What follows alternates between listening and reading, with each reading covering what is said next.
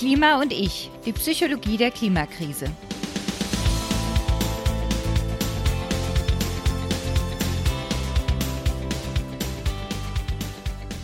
Hallo und herzlich willkommen zu Klima und ich. Ich bin Stefanie Uhrig, Wissenschaftsjournalistin und promovierte Neurowissenschaftlerin und gemeinsam mit der Psychologin Prof. Dr. Sabrina Kraus spreche ich über psychologische Themen rund um die Klimakrise. Hallo Sabrina. Hallo, guten Morgen. In den letzten Wochen ging es in den Nachrichten und auch generell in den Medien ja häufig um Klimaaktivistinnen. Und zwar nicht nur um ihre Forderungen oder um die Klimakrise an sich, sondern auch darum, wie die Menschen gehandelt haben. Vor allem die letzte Generation hat da von sich reden gemacht. Erst ging es um beschmierte Gemälde und das Festkleben auf Straßen und dann wurde die Gruppe zu Unrecht beschuldigt, durch ihre Straßenblockadeaktion die rechtzeitige Rettung einer Fahrradfahrerin nach einem Unfall mit einem Betonmischer verzögert zu haben. Das hat auch in der Politik große Meinungen hervorgebracht. Alexander Dobrindt beispielsweise, der CSU-Chef im Bundestag, hat die letzte Generation sogar mit der linksextremistischen Terrorgruppe RAF verglichen. Mittlerweile steht aber fest, die Frau hätte auch ohne die Protestaktion nicht früher geborgen werden können. Trotzdem hat dieser Vorfall eine intensive Diskussion über die Frage angestoßen, was Aktivismus denn eigentlich darf, was zu weit geht und welche Formen von Protest zielführend sind. Darüber möchten wir heute sprechen und es von der wissenschaftlichen, psychologischen Seite angehen. Sabrina, fangen wir mal mit der offensichtlichen Frage an. Wie stehst du zu den Protesten? Wie stehe ich zu den Protesten? Ich bin hin und her gerissen zwischen, ich finde gut, dass Leute Aufmerksamkeit erzeugen und man genauer hinschaut und ich lehne aber einen Angriff auf die Demokratie ab und finde es auch nicht in Ordnung, wenn man die Aufmerksamkeit hat, dann weiter Aufmerksamkeit zu erzeugen, statt die Dinge, die man denn dann auch in der Umsetzung wiederfinden möchte, anzustoßen. Also ist es so eine ambivalente Sache. Hm. Also ich persönlich würde jetzt auch sagen, ich bin jetzt keine Befürworterin solcher Aktionen, aber vor allem deshalb, weil ich sie nicht wirklich als zielführend ansehe. Ähm, gleichzeitig kann ich aber total nachvollziehen, dass die Menschen immer verzweifelter werden und dann auch entsprechend reagieren. Es wird ja jetzt auch viel gesagt, dass diese Aktionen immer radikaler werden. Ähm, was würdest du dazu sagen? Wird es radikaler oder eigentlich gar nicht so richtig? Ich glaube schon, dass es radikaler wird und ich kann auch verstehen, dass man aus Verzweiflung radikale Dinge tut. Das große Problem, was ich da sehe, ist allerdings, wir brauchen ja gute Lösungen für diese Klimaproblematik. Und aus der Forschung wissen wir, dass gute Lösungen Kreativität erfordern. Und Kreativität wiederum erfordert Ruhe. Ruhe und Besonnenheit. Und immer dann, wenn wir Menschen unter Druck setzen, entsteht Angst oder ja, das, das Gefühl, keine Zeit mehr zu haben, Eile etc. Und eben dieses Grundgefühl nützt nichts, wenn wir günstige Lösungen hervorbringen wollen. Deswegen ist es schwierig, wenn man eine radikale Gruppe ist und man setzt Politik oder die, die Gesellschaft unter Druck, weil unter Druck entstehen keine guten Ideen. Dennoch kann man ja sagen, man kann nicht einfach da sitzen und nichts tun, das verstehe ich auch. Aber es muss irgendwie dann auch noch möglich sein, dass die Menschen, die verantwortlich sind, in Ruhe nachdenken können. Weil wenn wir mal in die Medizin schauen und ähm, sagen, die Erde ist irgendwie unser Patient und wir sind äh, bei einer Not-OP oder wir sind auf der Intensivstation, dann würde es ja nichts nützen, sich neben die Ärzte zu stellen und die anzuschreien oder zu sagen, dass alles, was sie gerade machen, schlecht ist. Und dann stehen die da, schauen den Patienten an, äh, schwitzen, haben noch mehr Angst. Und die Wahrscheinlichkeit, dass in so einer Situation dann Fehler passieren, ist ja viel höher. Da würde ich jetzt aber einwenden müssen, ich glaube nicht, dass sich die PolitikerInnen als Ärzte verstehen. Also ich glaube, in diesem Szenario würde ich eher sagen, äh, das sind die Leute, die auf der Galerie stehen und gucken und den weißen Kittel anhaben und man erstmal hingehen muss und sagen, hier, ihr seid doch die Chirurgen, jetzt geht doch mal und macht etwas, weil sie es ansonsten, ja, also ich meine, ja, die PolitikerInnen wissen letztendlich schon, dass sie verantwortlich sind und hier und da, aber solange so wenig passiert und äh, jetzt auch bei der ähm, Weltklimakonferenz immer wieder gesagt wird, ja, das darf jetzt nicht bei einem Lippenbekenntnis bleiben. Also ähm, mhm. man hat ja schon jetzt in der Gesellschaft große Angst, dass trotz größer werdender Worte trotzdem die Aktionen weiterhin klein bleiben. Ja, die Angst kann ich verstehen.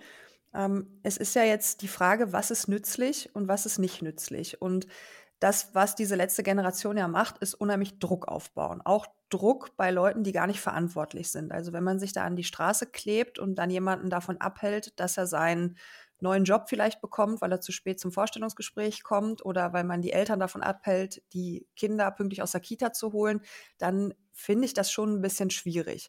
Es ist ja jetzt die Frage, was nützt uns denn wirklich? Und nützen könnten Maßnahmen aus der Politik nützen, könnten aber auch Maßnahmen, die jeder Einzelne von uns durchführt. Und was ja auch eine Doppelmoral ist, dass ja die allermeisten Menschen sagen, die Politik soll was ändern, aber selber tun sie ja gar nicht wirklich Dinge fürs Klima. Also ähm, wer hätte denn jetzt Lust, oder wir können ja einen Aufruf starten, alle die, die das Klima schützen wollen, verzichten auf das Zuschauen der Fußballspiele in Katar.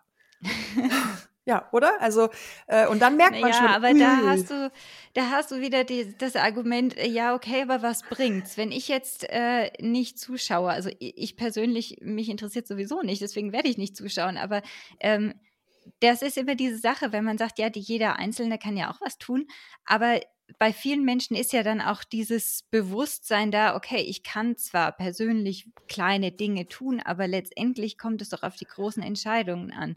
Und ähm. Also ich, ich würde sagen, wir müssen jetzt hier bei diesen Protesten tatsächlich den Fokus auf der Gesellschaft lassen.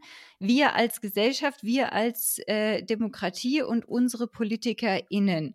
Also ich denke, dass äh, was kann jede einzelne Person tun, das ist auch ein wichtiger Teil und da muss auch drüber gesprochen werden. Aber bei den Protesten geht es doch jetzt eher um politische Entscheidungen, die getroffen werden sollten ja. und die auch extrem wichtig sind. Ja, wenn du von klein nach groß denkst, in der Konsequenz könnten die Politiker sagen, alles klar, wir denken von klein nach groß. Große CO2-Schädlinge sind Russland und China. Wo sind die beiden denn auf der laufenden COP27? Und so kann es immer weiter nach oben delegiert werden.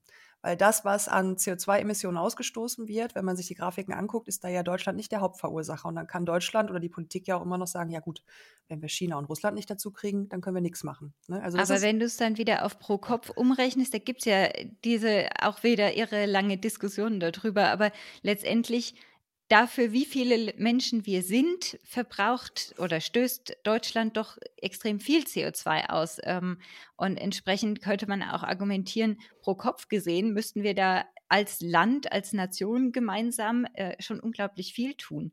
Aber ich denke, das führt jetzt wieder so ein bisschen in die andere Richtung.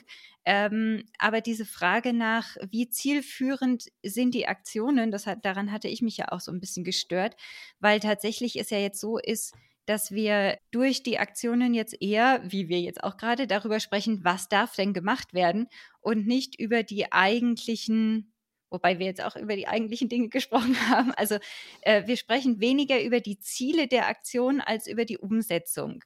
Und das äh, kritisiert zum Beispiel auch ähm, Professor Dr. Michael Brüggemann, das ist ein Professor für Kommunikationswissenschaft insbesondere Klima- und Wissenschaftskommunikation im Fachbereich Sozialwissenschaften an der Universität Hamburg. Der hat nämlich gesagt, äh, die aktuellen Protestformen erlauben es den Verzögerern von Klimaschutz, die Klimabewegung insgesamt zu kriminalisieren. Also dass praktisch die, diese Aktionen, die jetzt von, von den Menschen auf der Straße auch als negativ empfunden werden, dass diese Aktionen eben dafür sorgen, dass sie sagen, ja, Klimaschützer sind doch eh alles irgendwie so ein bisschen durch und äh, wollen nur äh, Sachen kaputt machen und wie auch immer. Und das dann total von dem Ziel der Sache ablenkt. Ja, das ist sicherlich so. Und es gibt ja auch eine Menge Leute, die jetzt wahrscheinlich sagen, ich möchte mit dem Klimaschutz in der radikalen Weise nichts mehr zu tun haben und wenden sich vielleicht auch erstmal anderen Dingen zu. Also wir haben ja eine Vielzahl von Effekten, die da aufeinandertreffen. Ne? Diese Klimaaktivisten, die verärgern ja auch Leute und da entsteht unfassbar viel Wut. Und das finde ich ist gerade sehr gefährlich, weil wir in einer Gesellschaft leben, die ohnehin emotional auf dem Zahnfleisch geht. Und wenn wir da jetzt noch Wut und Hass obendrauf schütten, was ganz klar jetzt die Folge ist äh, durch die Aktionen der Klimaaktivisten. Also vielleicht ein kleiner Teil erregt die Aufmerksamkeit fürs Klima, aber der größere Teil geht ja in die Richtung ähm, empörend, dass sie Kunst zerstören, empörend, dass sie dies tun, empörend, empörend. Also wir sprechen gar nicht mehr über das Klima, sondern über diese Aktionen. Und die Menschen warten ja quasi nur darauf, dass es irgendwann ein Ventil gibt, wo auch mal der ganze Frust rausbrechen kann. Ja, und wir haben jetzt auch noch diese, ähm, dieses Fußballereignis, wo Leute, die hier in Deutschland, denen sagt man, äh, du duschen ist nicht mehr, ne? nimm mal Waschlappen. Aber da in einem Land von 40 Grad Außentemperatur kühlt man da die VIP-Plätze runter auf äh, schnuckelige 16 Grad und serviert, ähm, weiß ich nicht, Dinge, die sehr weit um den Erdball geflogen sind. Also ich halte das für sehr gefährlich, dass diese Klimaaktivisten genau jetzt so radikal sind. Ich finde radikale Aktionen immer ganz schwierig, ähm, kann sie aber manchmal nachvollziehen. Und diesen Vergleich zur RAF finde ich auch hm, so halb passend, weil äh, RAF-Menschen haben die Menschen attackiert, die irgendwie in Verantwortung standen. Wenn man sich jetzt ähm, das anschaut, was die letzte Generation Personen gemacht haben, dann haben sie nicht diejenigen attackiert, die in Verantwortung standen, sondern einfach random irgendwen. Aber was ich gleich finde, ist die Naivität zu glauben, dass eine einzige Person, das war damals bei der RAF irgendwie so ein Bankvorstand äh, und jetzt ist es Olaf Scholz oder vielleicht sind es auch zwei, drei Personen, die Politiker, dass man tatsächlich glaubt, dass das Weltschicksal an zwei, drei Personen hängt. Und ich glaube, da ist einfach auch unfassbar viel gefährliches Halbwissen hinsichtlich Demokratie, globaler Prozesse, Weltwirtschaft vorhanden. Und dieses Halbwissen, da gibt es so einen populärwissenschaftlichen Effekt, Dunning-Krüger-Effekt. Wenn man so ein bisschen was weiß, denkt man, man wäre der absolute Experte. Und das führt dann zu einer Art der Selbstüberschätzung, die ich da bei einigen Klimaaktivisten auch sehe. Okay, also da müssen wir jetzt auf jeden Fall über das Thema Radikalisierung dann sprechen jetzt. Also mal auf das RAF-Thema nochmal zurückzukommen, also da ähm, muss ich sagen, da bin ich überhaupt nicht bei dir. Ähm, da gab es ja auch PolitikerInnen, die dann gesagt haben, hier, das, also so das kann man so nicht sagen. Äh, vor allem, man, ja, man stellt damit wirklich Gruppen auf die gleiche Ebene, die es einfach nicht sind, weil der RAF hat vorsätzlich Menschen getötet und war gewaltbereit. Und die Klimabewegung äh, wiederum ist überhaupt nicht gewaltbereit. Zumindest, also noch nicht. Ja, gegen, zumindest noch nicht. Ähm, aber äh, sagen wir es mal so, wir reden ja jetzt über was ist. Und die Klimabewegung, die haben alle ganz klar friedliche und kleine Sachbeschädigungen höchstens durchgeführt, die aber also selbst wenn man jetzt die letzte Generation als die radikale Form sieht, ähm, da geht es wirklich um, um geringe Sachbeschädigung. Und da hat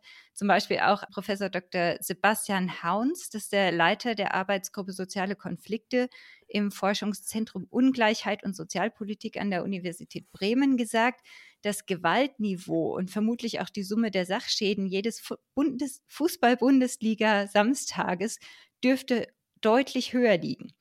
Das heißt, im Prinzip, wir reden hier darüber, oh Gott, was haben die für schlimme Sachen gemacht, während Fußball-Hooligans viel schlimmere Sachen machen, aber da ist es dann halt, naja, das sind halt die Hooligans, die Paar oder so. Ja, hier sind es aber auch ein Paar, die wesentlich weniger machen und die ein wesentlich sinnvolleres Ziel haben an der Sache. Und ähm, dieser RAF-Vergleich ist halt für mich total problematisch, weil es die schlimmen Terrorakte, die es damals gab, total verharmlost. Also fändest du es jetzt gut, wenn wir die Klimaaktivisten mit den Hooligans gleichsetzen und dann ebenso gesellschaftlich sagen, ja, das sind halt so ein paar Asis, okay, die gibt's halt. Nein, eben nicht, weil die haben ein Ziel. Bei den Hooligans ist es so, äh, was bringt ihnen das? Äh, ja, ihre Mannschaft hat verloren, so oder so, äh, und jetzt sind sie schlecht drauf. Na super, dann machen sie Sachen kaputt, weil sie sauer sind oder betrunken sind oder was. Die KlimaaktivistInnen, die haben ein Ziel, die machen gezielte Aktionen, die auf etwas aufmerksam machen sollen und die wirklich im Vornherein kalkulierte kleine Beschädigungen machen. Und äh, dazu kommt jetzt noch dazu, ähm, weil du sagst jetzt äh, mit diesen paar Hooligans und, und wenige Leute, tatsächlich ist es so, da hat auch der Professor Brüggemann darauf hingewiesen, dass oft jetzt die letzte Generation mit dem Klimaaktivismus gleichgesetzt wird. Dabei ist das ja eine vergleichsweise kleine Bewegung. Wenn man sich jetzt Fridays for Future anschaut, die demonstrieren in der Regel friedlich und äh, wollen einfach nur auf ihre Ziele aufmerksam machen. Und bekommen dafür, wenn jetzt mal weltweite Klimaproteste angesagt sind, auch in den Medien so ein bisschen Aufmerksamkeit mal aber definitiv nicht so viel wie jetzt gerade eben die letzte Generation mit der ähm, mit dem Aufschrei des Oh mein Gott, wie können Sie nur, wo dann auch, wie ähm, Professor Brüggemann sagt, auch die JournalistInnen in der Verantwortung sind. Er, er sagt halt, wenn im Journalismus nur über das Wie berichtet wird und dann nicht in der nächsten Konsequenz auch über das, worum geht es eigentlich? Wenn das so in den Hintergrund gedrängt wird in den Medien, dann sind auch wir als MedienvertreterInnen mit daran schuld, dass diese Aktionen eben so wahrgenommen werden und nicht zum Ziel führen, anstatt dass man sagt, okay, äh, hier sind jetzt wirklich sehr, sehr verzweifelte Menschen. Warum müssen die denn so verzweifelt sein? Und wieder findet ein Verantwortungsping-Pong statt. Wer ist denn jetzt verantwortlich? Die Frage ist ja auch, was wollen wir beurteilen? Den moralischen Wert von Aktionen und heiligt der Zweck die Mittel oder wollen wir die Nützlichkeit der Aktionen bewerten? Das sind ja unterschiedliche Diskussionen. Ja, aber die Nützlichkeit und der moralische Wert sind ja teilweise auch miteinander verflochten. Wie gesagt, Fußball-Hooligans äh, weder nützlich noch moralisch, meiner Meinung nach. Bei den KlimaaktivistInnen hängt die Nützlichkeit halt daran, wie es dann aufgenommen wird. Und tatsächlich ist es ja, also würde ich persönlich jetzt auch sagen, es ist jetzt nicht sinnvoll, da immer wieder diese Aktionen zu machen, die dann nur dafür sorgen, dass man über die Aktionen spricht. Wenn wir jetzt sehen, okay, wir haben jetzt die Aufmerksamkeit der Leute, wie du vorhin auch schon gesagt hast, dann lass uns jetzt sprechen. Dann machen wir jetzt friedliche Demonstrationen oder ähm, versuchen damit, ich weiß nicht, ich bin kein Aktivist, aber äh, mit anderen Methoden weiterzukommen, wenn wir denn jetzt schon mal im Rampenlicht einigermaßen stehen. Ich weiß aber nicht, ob das funktionieren würde, sagen wir es mal so. Und genau dieses nicht weiter diskutieren, also auch die letzte Generation fängt ja jetzt nicht an zu diskutieren, sondern sie setzen ihre Serie der Skandale fort. Das werte ich unter psychologischen Gesichtspunkten auch in die Richtung, dass sich einige dieser Gruppierung angeschlossen haben, die einfach nur aus Langeweile Lust auf eine radikale Gruppe hatten. Dazu gibt es ziemlich viel gesicherte Forschung. Menschen, die sehr gelangweilt sind, suchen radikale Gruppen. Menschen, die Sensation Seeker sind, also Lust auf viel Adrenalin im Blut haben, tun das auch. Und ich würde mal sagen, der Kern der Gruppe hatte vielleicht noch eine Idee, vielleicht hat die Gruppe auch noch eine Idee, weiß ich nicht. Das finde ich, wird auch auf der Internetseite von denen nicht so richtig deutlich. Aber das, was da jetzt losgetreten worden ist, hat eine Eigendynamik entwickelt, das Leute anlockt, die unter den gleichen Gesichtspunkten angelockt werden, wie Hooligans angelockt werden.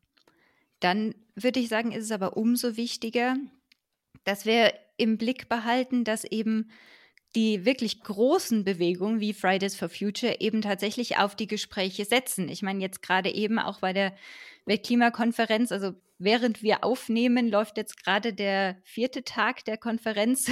so, da wird ja gesprochen und da sind VertreterInnen von diesen Organisationen, von Fridays for Future, von anderen Menschenrechtsorganisationen, von anderen äh, Klima- oder Umweltorganisationen, die sind dort und die versuchen mitzureden oder äh, als sind als BeobachterInnen dort. Also da ist ja viel auch Gespräch da. Luisa Neubauer hat einen Podcast, in dem sie mit Gesprächen darauf hinweist, was gemacht werden muss. Und es gibt ja viele Ansätze von KlimaaktivistInnen, die tatsächlich, die ich als zielführend und als sehr besonnen bezeichnen würde.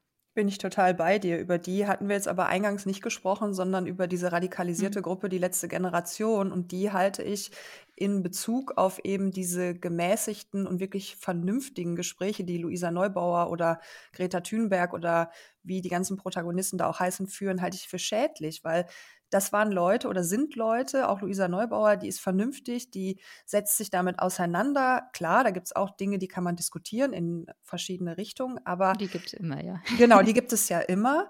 Äh, da bin ich ganz bei dir. Das ist sinnvoll, das ist demokratisch, aber es ist ja auch gefährlich für eben genau diese guten Teile der Bewegung, dass jetzt radikalisierte Gruppen unterwegs sind, die gesellschaftlich für Wut, Frust und Aufregung sorgen. Also ich weiß auch nicht, ob das falscher Beistand ist. Also brauchte Luisa Neubauer wirklich Leute, die den Van Gogh mit Kartoffelbrei bewerfen, um gehört zu werden. Aus meiner Sicht wurde sie gehört, es war aber alles wesentlich unaufgeregter.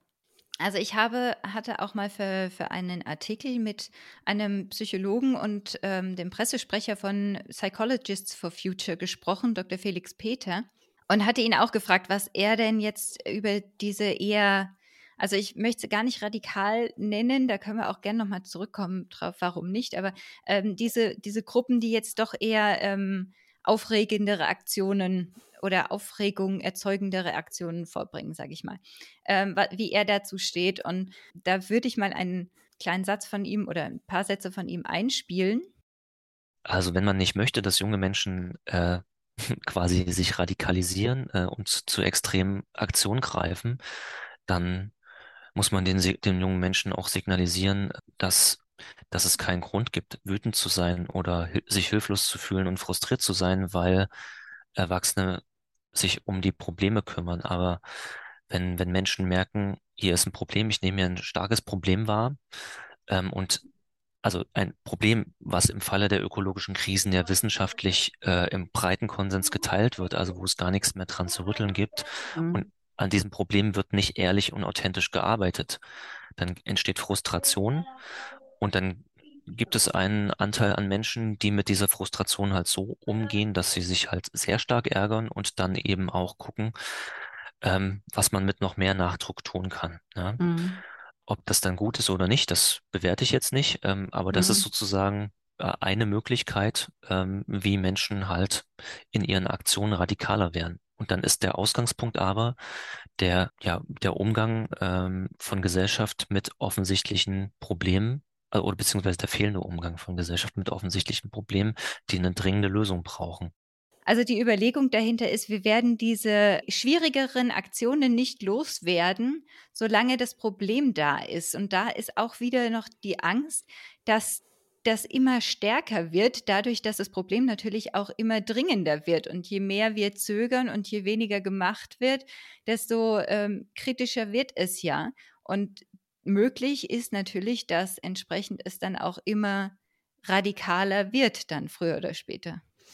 Das setzt ja ein logisches Grundverständnis von Frust wird erzeugt durch irgendetwas, was die Politik oder die Gesellschaft verursacht. Und wenn man einfach diese Verursachung stoppt, entsteht auch kein Frust.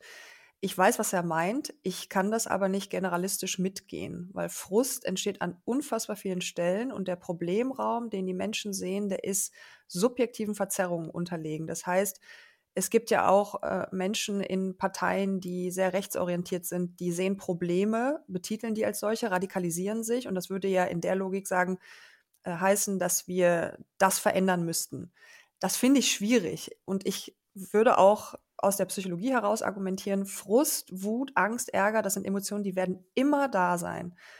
Was man dann tun muss, ist zu gucken, wie geht man damit um. Und wir werden auch nie den Wunsch, den aus meiner Sicht aus sehr Testosteron getriebenen Wunsch, sich zu prügeln, aus dieser Gesellschaft eliminieren können. Weil so woke wir auch werden, die evolutionär in uns verankerten Mechanismen kriegen wir nicht komplett aus uns heraus. Und Frust entsteht, wenn Menschen den Eindruck haben, dass das, was ihr Weltbild ausmacht, in Gefahr ist. Und da sind wir aber wieder bei dem, wer hat da jetzt Recht und wer hat Unrecht. Jetzt kann man sagen, klar, in dem Fall können wir es als passend gelten lassen, weil wir uns, glaube ich, fast alle einig sind, dass es ein dringliches Problem ist hinsichtlich des Klimawandels etc. Aber das, was ja jetzt auch passiert, ist ein Ping-Pong an Schuldzuweisungen, ein Diskutieren, was machen wir an welcher Stelle und wenn wir da noch Ablenker oben drauf packen, wie das, jetzt diskutieren wir über ähm, kaputte Kunst, über Klebe auf Autostreifen etc.,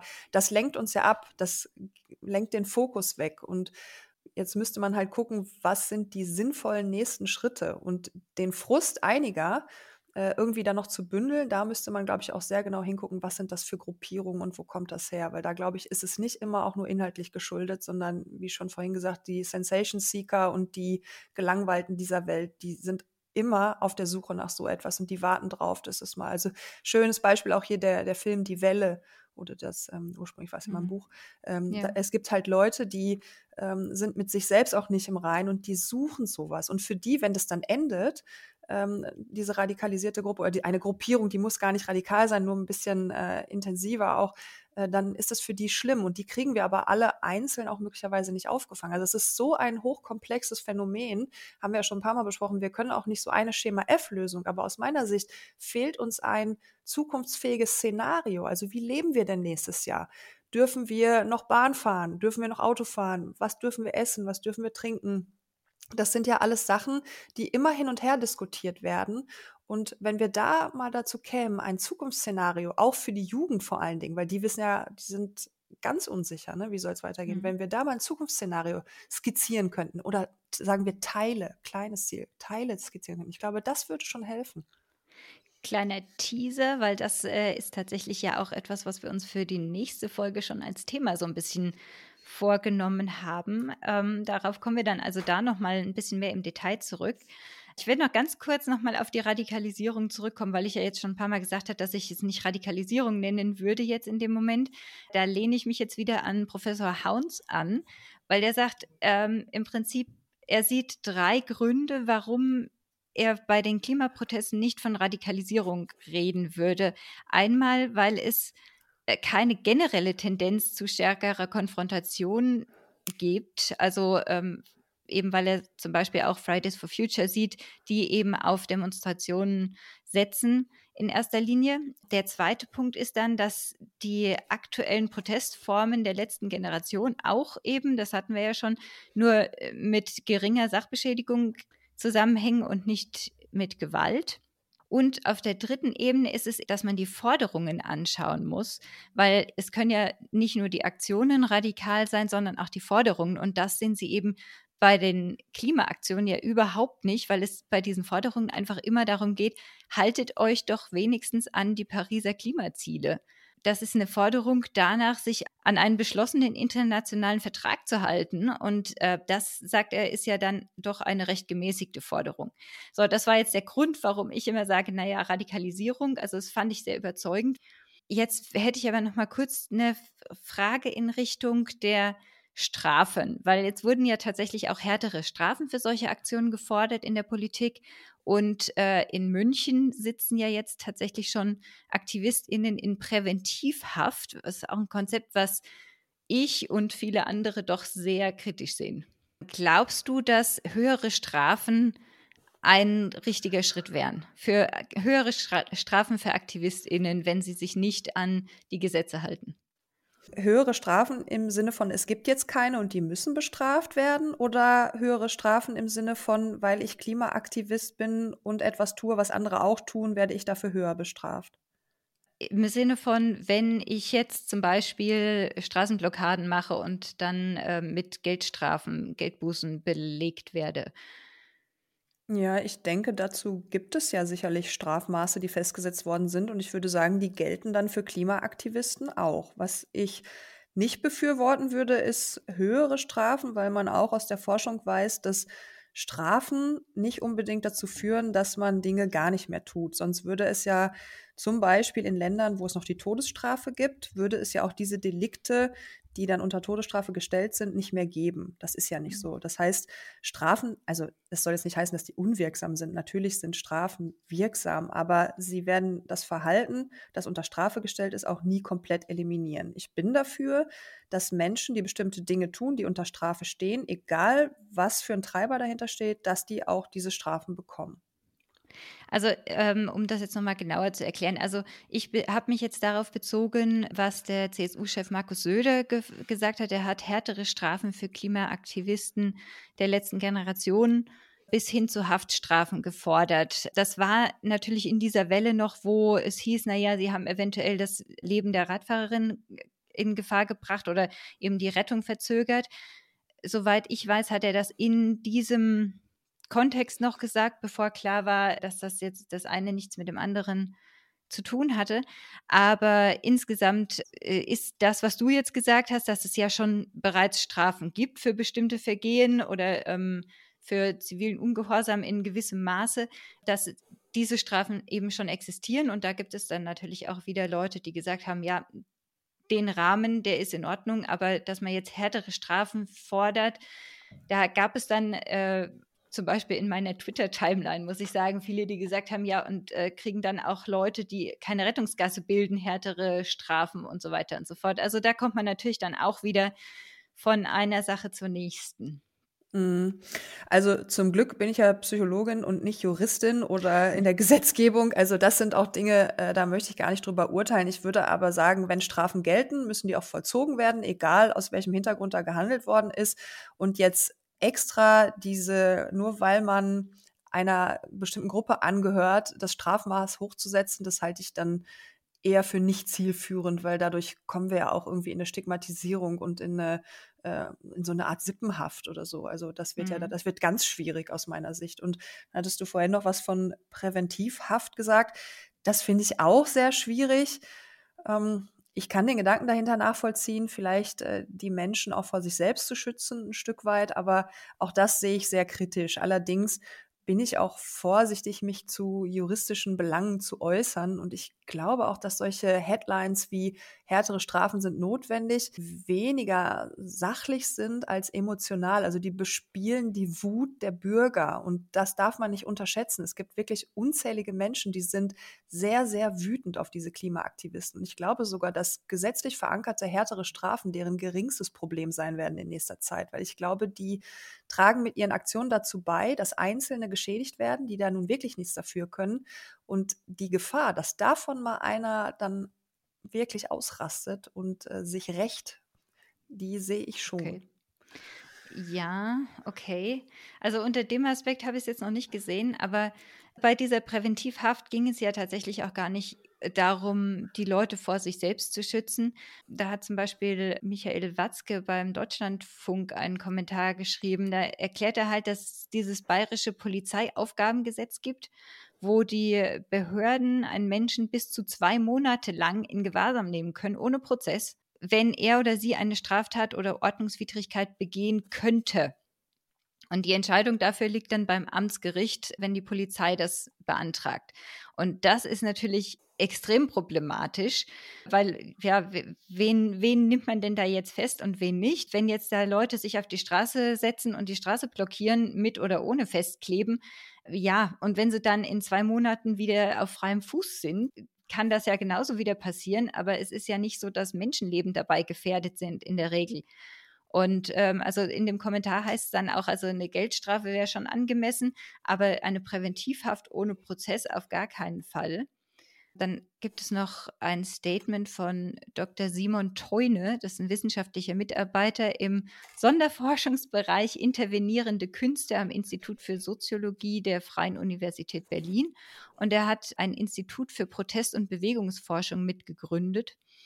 Und der sagt halt, es ist einfach die Gefahr da, dass das Vertrauen durch solche unverhältnismäßigen Maßnahmen jetzt ähm, durch höhere Strafen abzuschrecken zum Beispiel, dass dann das, das Vertrauen der Klimabewegung in die Demokratie auch dadurch bröckelt.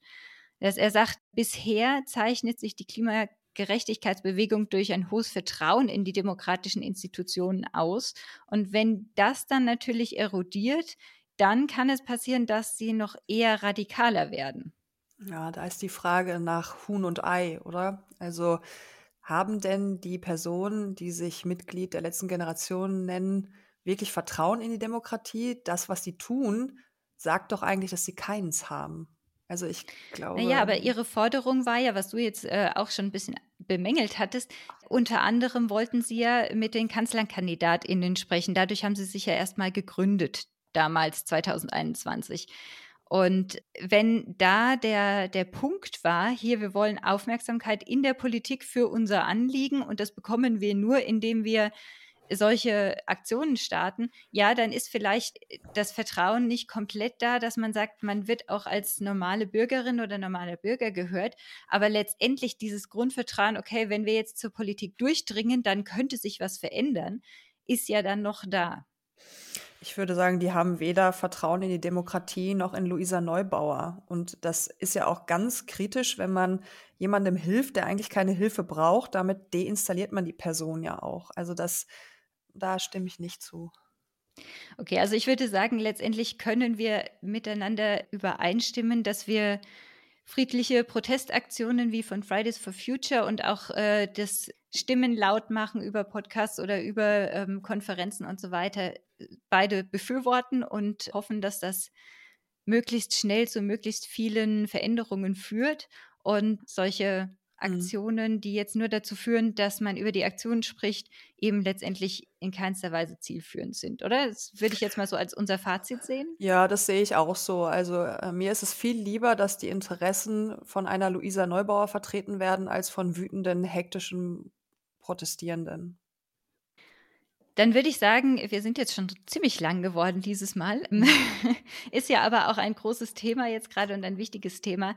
Sabrina, du wolltest noch was anderes erzählen. Ja, genau. Ich habe im Vorfeld zu dieser Podcast-Aufnahme über meinen Insta-Account psycho.oder.logisch meine Follower gefragt, was sie denn schon tun, weil manchmal finde ich es ein bisschen schwierig, wenn wir nur darüber sprechen, was wir alle tun sollten, um das Klima zu schützen. Und dann habe ich gefragt, was tut ihr denn schon? Und da haben viele Leute geantwortet und es sind so ein paar Sachen zusammengekommen. Zum Beispiel, ich verzichte auf Flugreisen, ich esse kein Fleisch mehr, ich kaufe nur regional ein. Es gab aber auch Hinweise auf, ich verzichte auf Kinder. Damit stoßen ich und meine Familie am wenigsten CO2 aus. Und dann gab es auch noch Leute, die gesagt haben, ich blende das alles aus, weil es für meine Gesundheit schädlich ist, mich damit zu beschäftigen. Und das fand ich sehr spannend und wollte es an dieser Stelle einmal erwähnen. Und ich denke, auch hier zeigt sich, wie groß und mannigfaltig das Bild und die Gedankenwelt rund um den Klimaschutz sind und dass es viele unterschiedliche Ansätze gibt und dass ich uns alle so ein bisschen auch noch mal ermuntern möchte, lieber über die Variante, kann ich es umsetzen, nachdenken, statt über die Variante, das, was du machst, ist doch Quatsch. Weil wenn wir anfangen, den anderen zu verurteilen für das, was er tut, dann bringt uns das nicht weiter, das ist nicht nützlich. Wenn wir aber schauen, die Ideen, die andere haben, welche davon kann ich für mich umsetzen, ich glaube, das ist produktiver, das ist friedlicher und am Ende dann auch zielführender. Okay, ist auf jeden Fall auch wirklich sehr spannend, immer noch mal so ein bisschen zu hören, was denn jetzt Menschen, die vielleicht keine AktivistInnen sind, dann zu dem Thema denken und wo sie ihre Prioritäten sehen. Mhm. Das wäre vielleicht auch noch mal eine Folge. Ja, allerdings, denke ich auch. Dann danke ich dir, Sabrina, für die interessante Diskussion und ja, bis bald. Sehr gerne, hat wie immer Spaß gemacht. Bis bald.